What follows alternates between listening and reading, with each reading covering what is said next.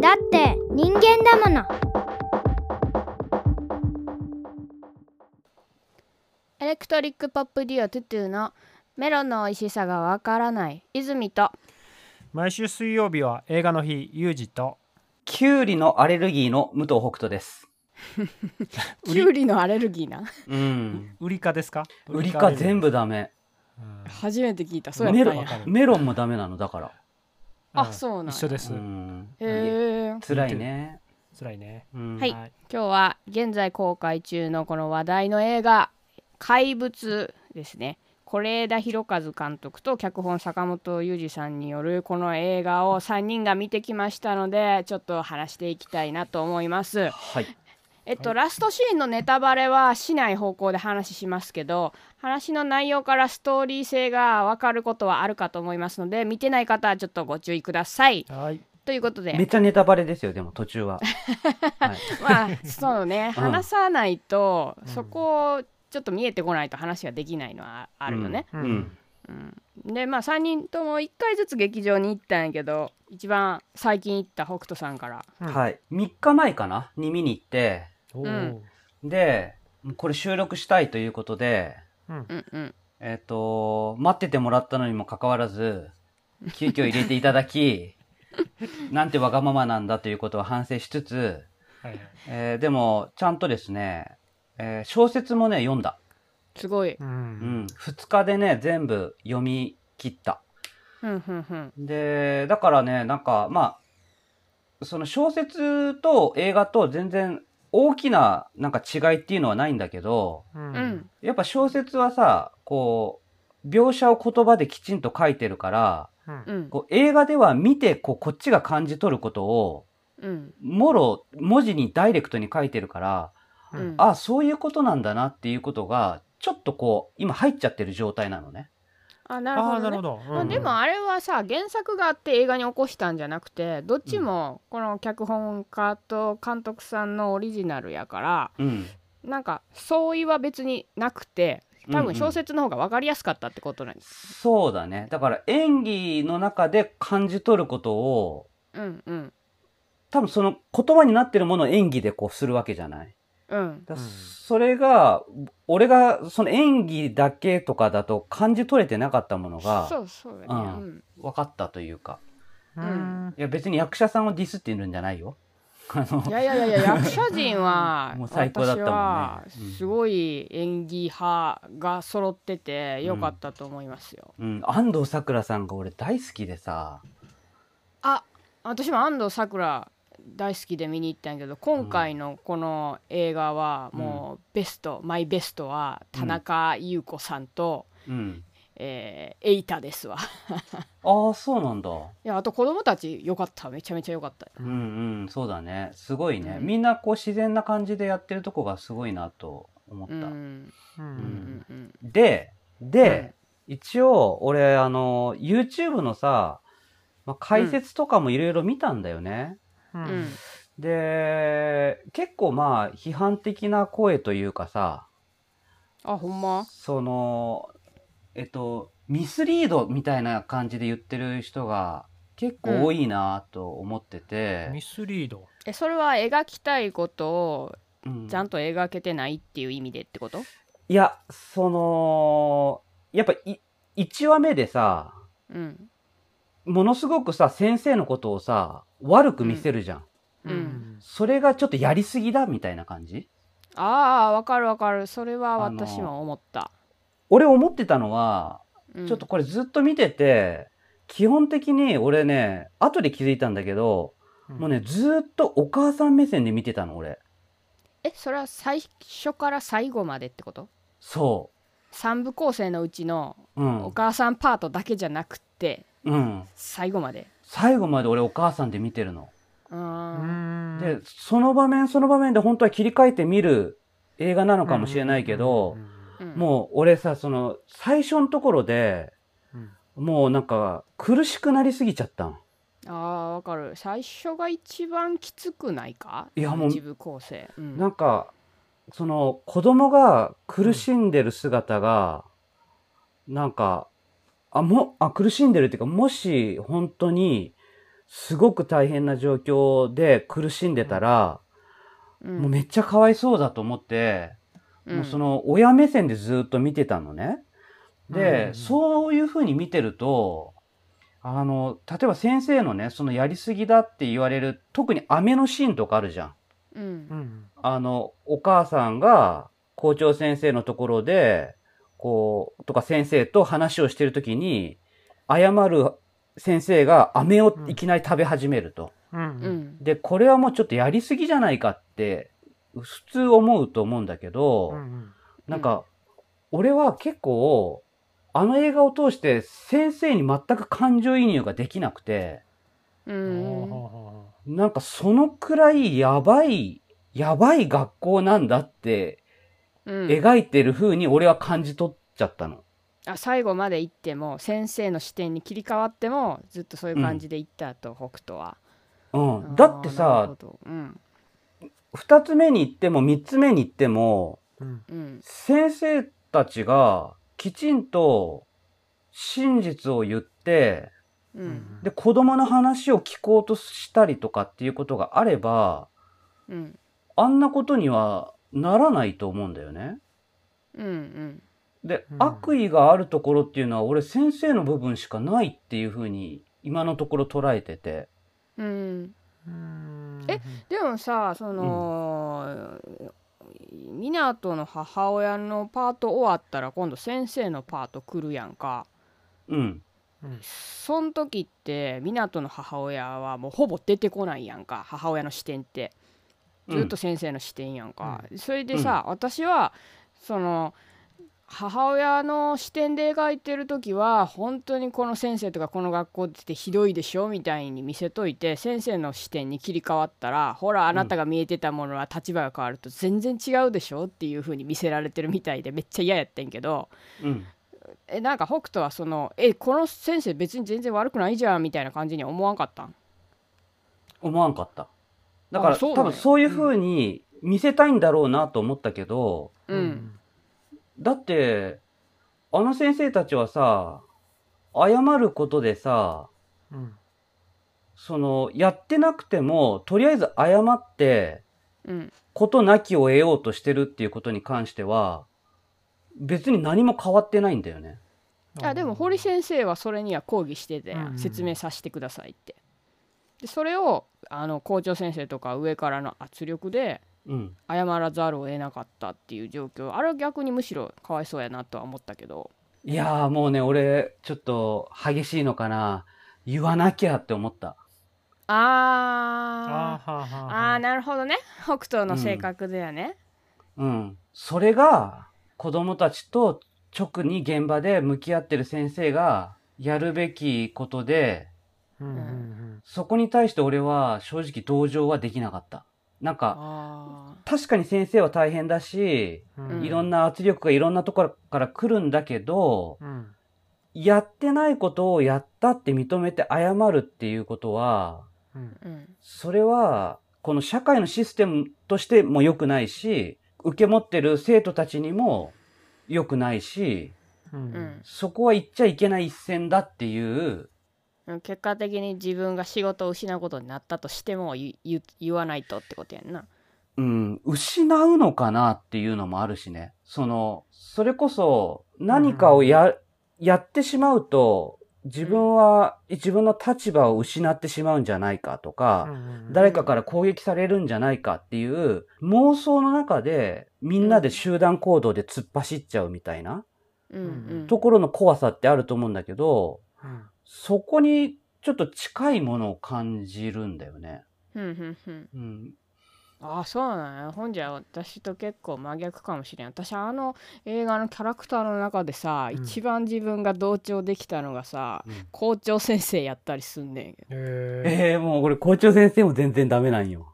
あそうやと思う、うん。いやもうでも校長は最初、こいつはって思って見てたで、うん。だけどあのこの映画の中で私一番良かったなと思うシーンが、うん。音楽室でのあの 湊と校長先生の2人のシーンやねんけど、あの時に、あの湊がちょっと1回しか見てないからセリフ丸覚えしてないけど、うん。あの嘘ついちゃったって校長に言うやんか、うんうんうんうんでそれまでふその2人の関係性って全く出てきてなくって、うん。あそこで初めてしかも湊はその自分が嘘ついてることも、うん。特に誰にも言ってなかったのに、うん。なんか急に出てきた校長に嘘ついちゃったっつってで校長先生は「私と一緒ね」って言ってうん。校長先生もそれまでその彼女のパーソナルな部分って、うん。あの旦那さんと話してる時ですら私は全然出てないなと思ってたんやけど、うんあの音楽室でだけ、なんかそういう風に湊と話しててそういう時はこうやって吹くのよって言ってホルンを吹く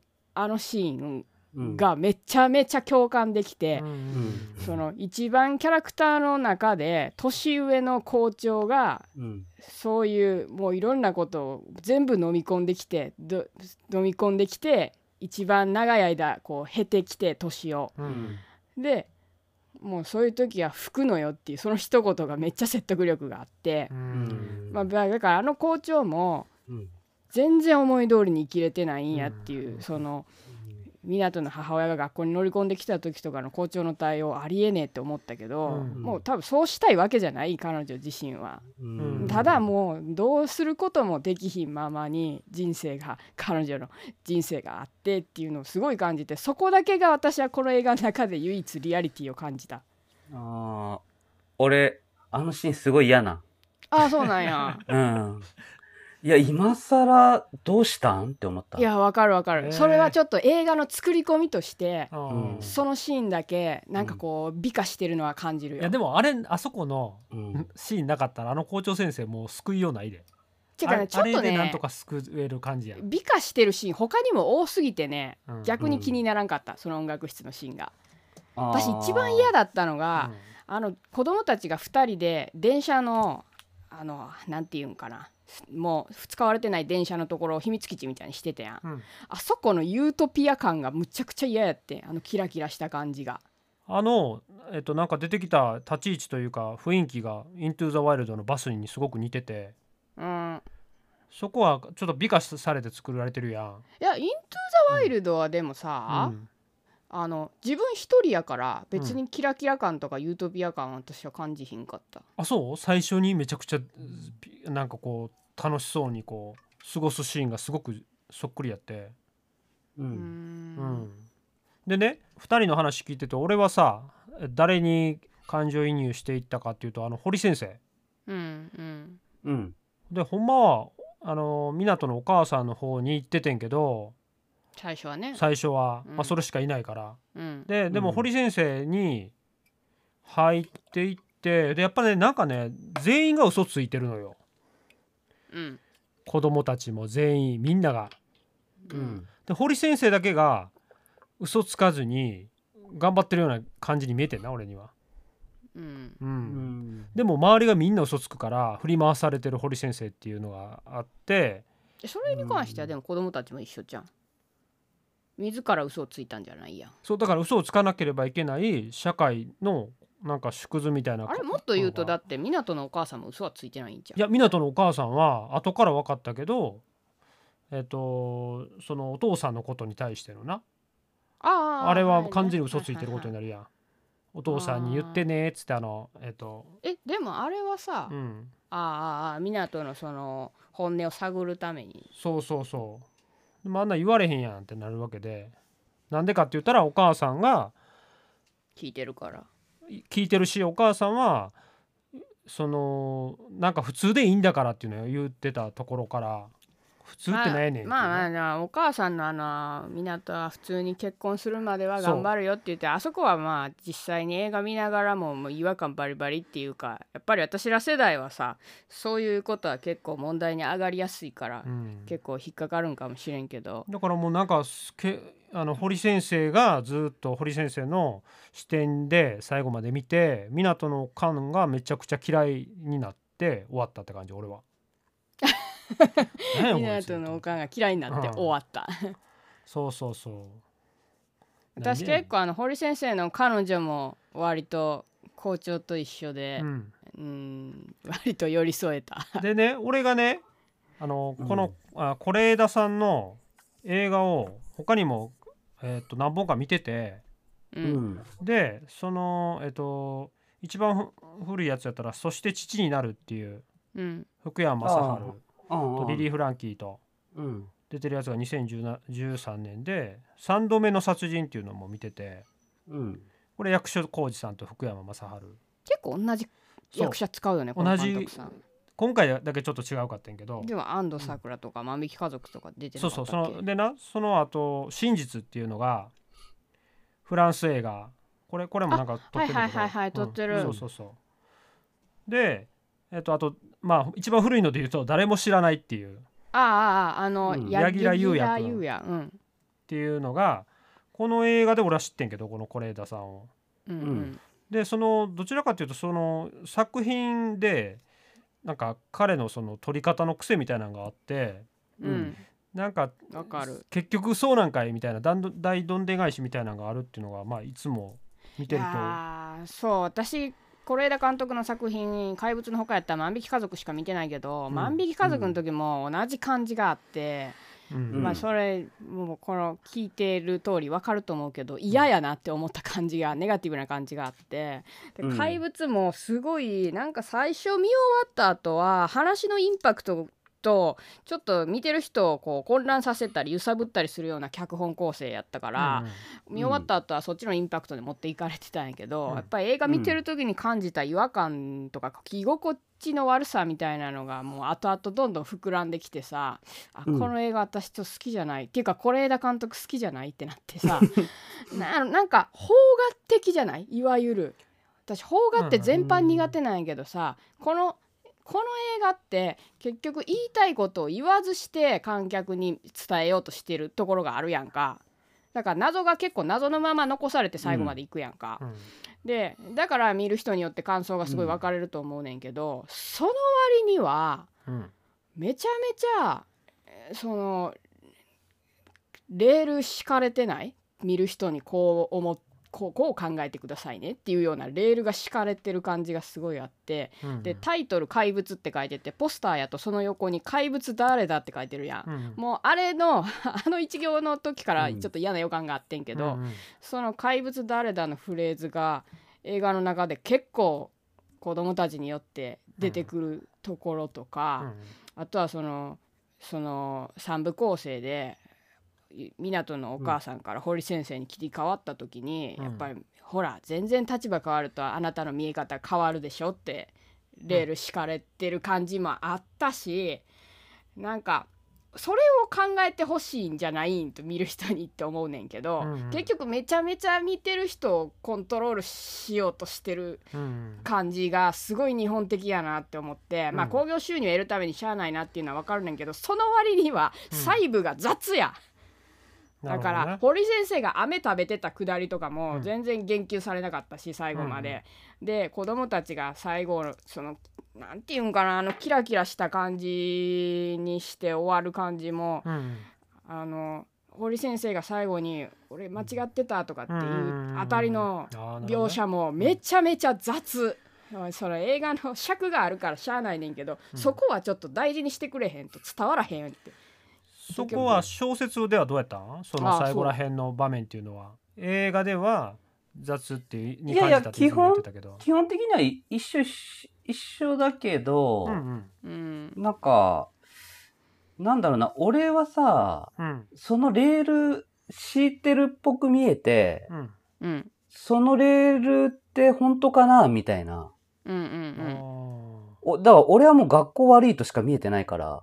い やだ北斗はちょっと違う多分レール乗ってるんやわ。最初から電車が違うやつ乗ってる。だってさ、俺さ、うん。あれ、さっきさ、嘘言ってなかったのは堀先生だけだったって、あの、ユージ言ってたけど、うん。俺はちょっと見方が違くて、うん。うん嘘言ってなかったのは子供だけ。で、あのー悪意のない嘘というか、言えなくて、苦しんで言えないだけなんよ、子供二人は。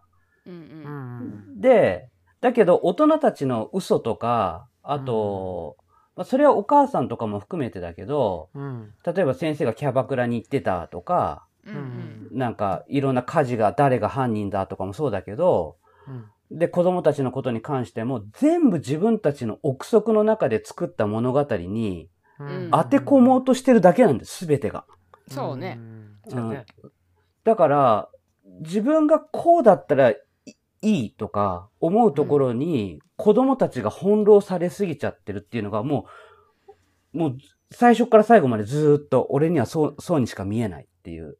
幕を外した。ダンスしてるよ。When I am free ダンスしてるよ。君が。すべてに意味があったトゥトゥニューシングル When I Am なんかこれ監督がうん。この少年2人の物語って書いてあのインタビューとかでよう言ってんねんけど、結局その自分を肯定して生きられないとかそういう心の内の葛藤をこの少年の物語として描いたってことはうん。インタビューでここう言われてるねんけど北斗は多分その目線で見てたんよ。その少年たちにフォーカスして、だから学校が許せんかったんやろうし私でもこれさ結局少年たちのその心の機微みたいなんて、うん。最後の3部構成の3部目にやっと少し出てくるやん、ね。だからこれもう少年たちの物語って全然見れんかってん。どっちかっていうとやっぱり怪物って人間なんやなっていう感じで見てたからその少年たち以外の登場人物の方が圧が強すぎて大人とかさ。うんうん。そっか俺は社会が怪物に感じて見てたけどね。北斗はどうやった？どこにでもいる？うんうんうん。別にか、怪物なんてそんな大したもんでもないし、だ、誰のどこにでもいるし。そうそうなんだよ。だからね「怪物」っていうタイトルも正直しっくりこんかった、いやでもあの言葉があるから構えるねんもん見てる方は。いやそれがレールやねんんってなんか。ああなるほどね。だからそれがちょっとミスマッチな感じがするなとは思った。その書きたいこととこストーリーとっていう。あそうか。でそれにプラス怪物誰だっつったらさ見る側はみんな怪物探そうとするやんこの映画の中で。すそうそうそうするする。それがすごい嫌やって。うん。えそういうことっていう。いや、でもさ、もしかしたらさ、うん。それも、あれなんじゃないっていう、その、まあね。怪物誰だって言ったら怪物探すやん。ううん。んでそれもさ、同調圧力的なさ、みんながそっちにさ、行く。でもほら、いない、まあ、いないか、まあ、みんながそうさ、必死になって、で、終わった時に、なんかこと、そのひ、それに引っ張られてた自分に気づくみたいな。そうそうそうそう。うん。なんそこまで考えかねでもこのてるのかな怪物の前に見た一つ前に見た1ヶ月ぐらい前に見た映画で「アフターサン」っていう映画があったんやけど、うんうん。それが怪物と一緒でそのききちんと言葉で語ろうとしないことを映画で語るみたいなうんうん。映画やってんけど、そっちがむちゃむちゃ丁寧やってん、その怪物と対照的に私が怪物で雑やって描けてないって思ったところをうん。すごく丁寧に描いてる感じがあったから結構それと対比してしまってる。そのそっちは日本映画じゃなくて洋画やってんけど。うんこれがだからもう怪物でうわ邦画っぽいわっていうところにちょっとショックだった感じはあったかなっていう あとはその脚本家の坂本さんがうん。うん。あのインタビューでカンヌの多分記者会見の言葉かなんかやけど、うん。私は常に言葉というものに疑いを持ちながら物語を紡いでますって言っててうん。うん。うん。えーだったらもうちょっとそういう言葉言葉にちょっとなんかパワー預けすぎじゃないっていう印象があったから映画には。うん。もううんもうちょっとやっぱ丁寧にやってほしかった。怪物誰だっていうの書かんといてほしかったし。どうやろうな。うん。あれ、えっとね、そうだ、一個だけ、あれって思ったのは、うん。あ、もう、もうネタバレ、あの、小説のネタバレっていうか、ネタバレっていうのかな？あの、トイレにさ、閉じ込められたシーンあったでしょ、うんうん。あの時さ、怪物誰だってさ、うん。言ってたよね。言ってた。うん。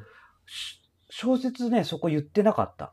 ああそうなんだ、えうん、だから、怪物誰だの使い方が、ーううん。んうん、なんか、ああれって、そこは小説読んでて、あれ？と思ってちょっと見返して、あれ、やっぱ書いてないなって思ったのね。うん。俺の中であの、トイレで怪物誰だっていうのを、あそこで言っってるのはちょっとなんかどういうことなんだろうと思ってたからうん。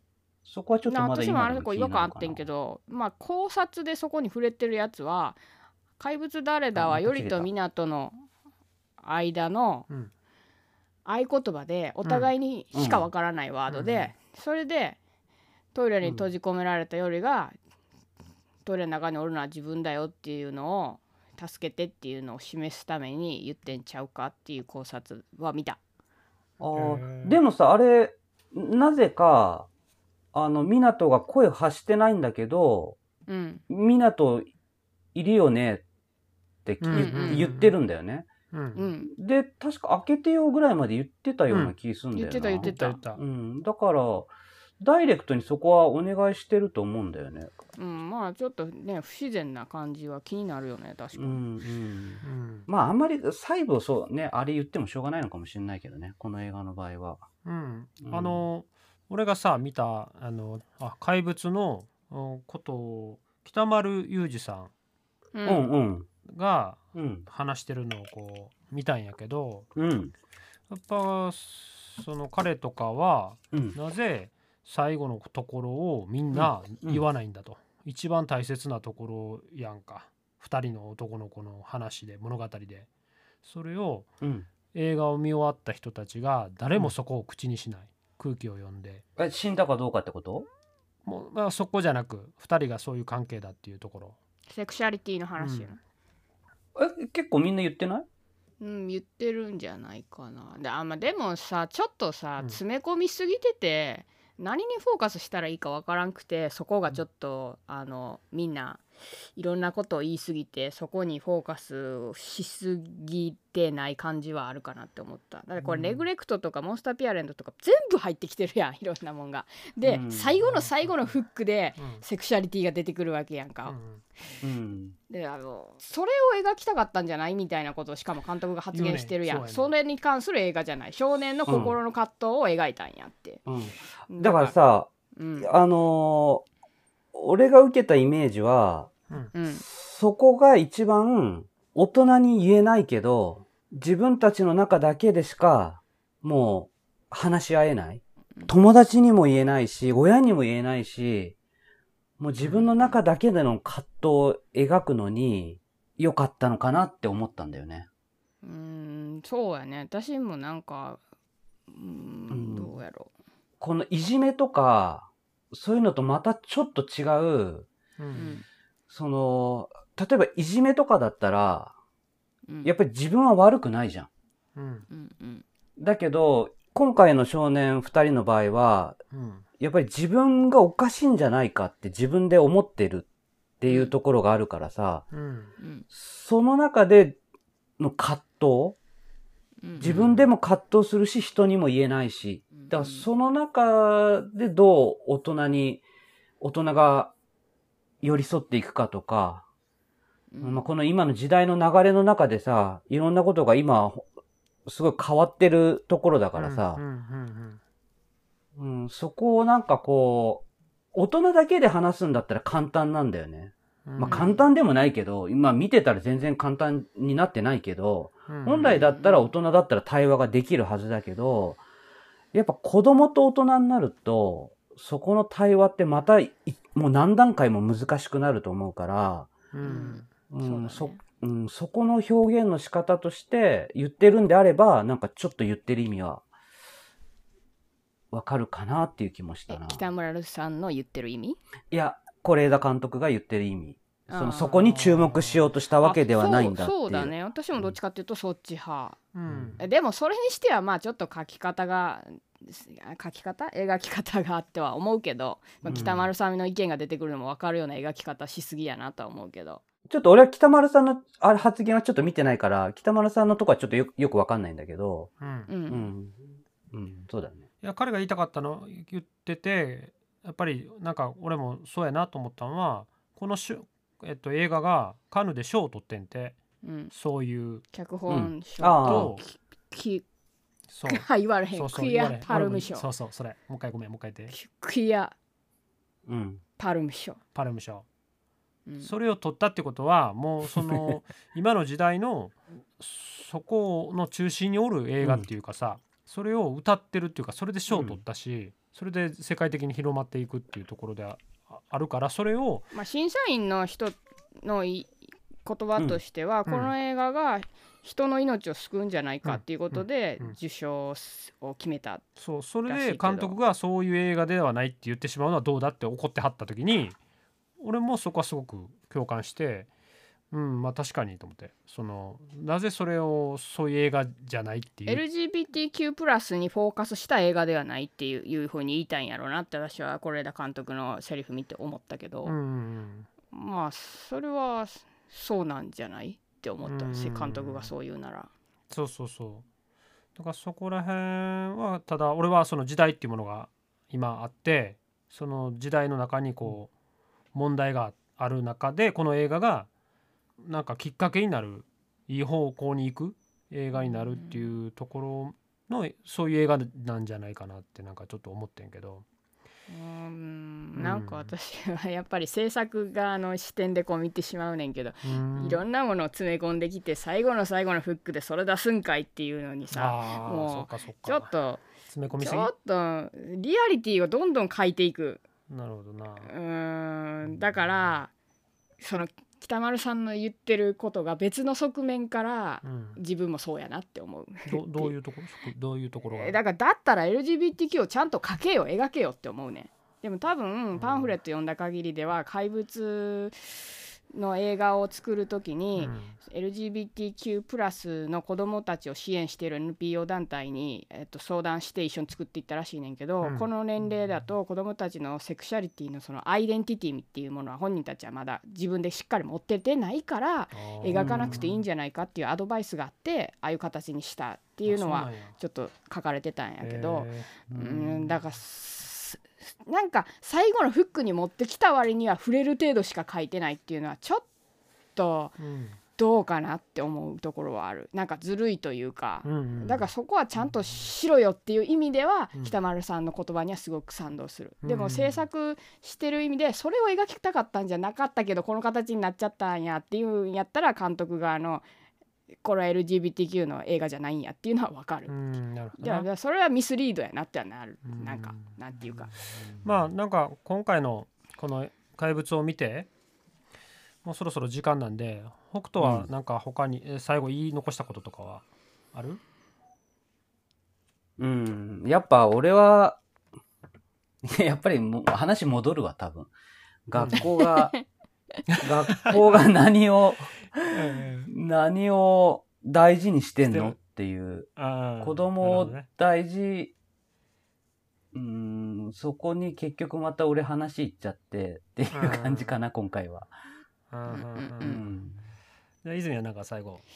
えーまあこれだから今は1回しか見てない状態でうん。結構私批判してしもうてますけど、うん。まあ、2回目3回目って見たらかなり大きく意見が変わる可能性もありますので、うん。この「ニンラジ」のエピソードをもとにちょっと見てない人が判断するのはやめてほしいなって思いました。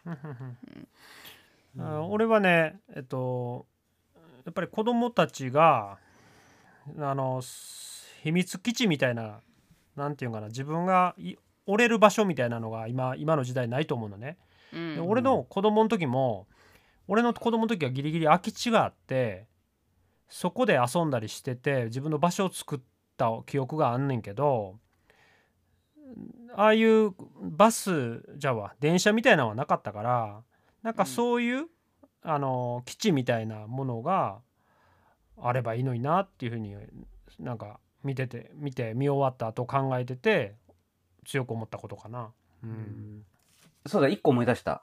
俺、最後はいちょあちょっとね、これ、ポッドキャストではあんまり詳しく言えないんだけど、あの、俺、小学校ぐらいの時に、うん。むちゃくちゃ悩んだことがあったん。うん。うん。もう半端なく誰にも言えない感じで悩んだことがあって。おう何、うん。うん。で、いやもうそれ、ちょっとここでは言えないんだけど、あのそれをすごい思い出した。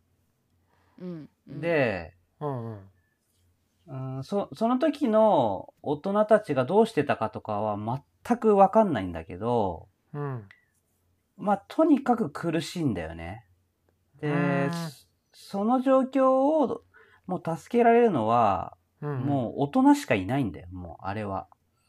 あそれはそうんその時の北斗が子供だったから助けられるのは大人しかいなかったっていうような内容やったんや。うんそううんもう子供同士でどうとか自分でどうとか、もうそそういう問題じゃないんだよね。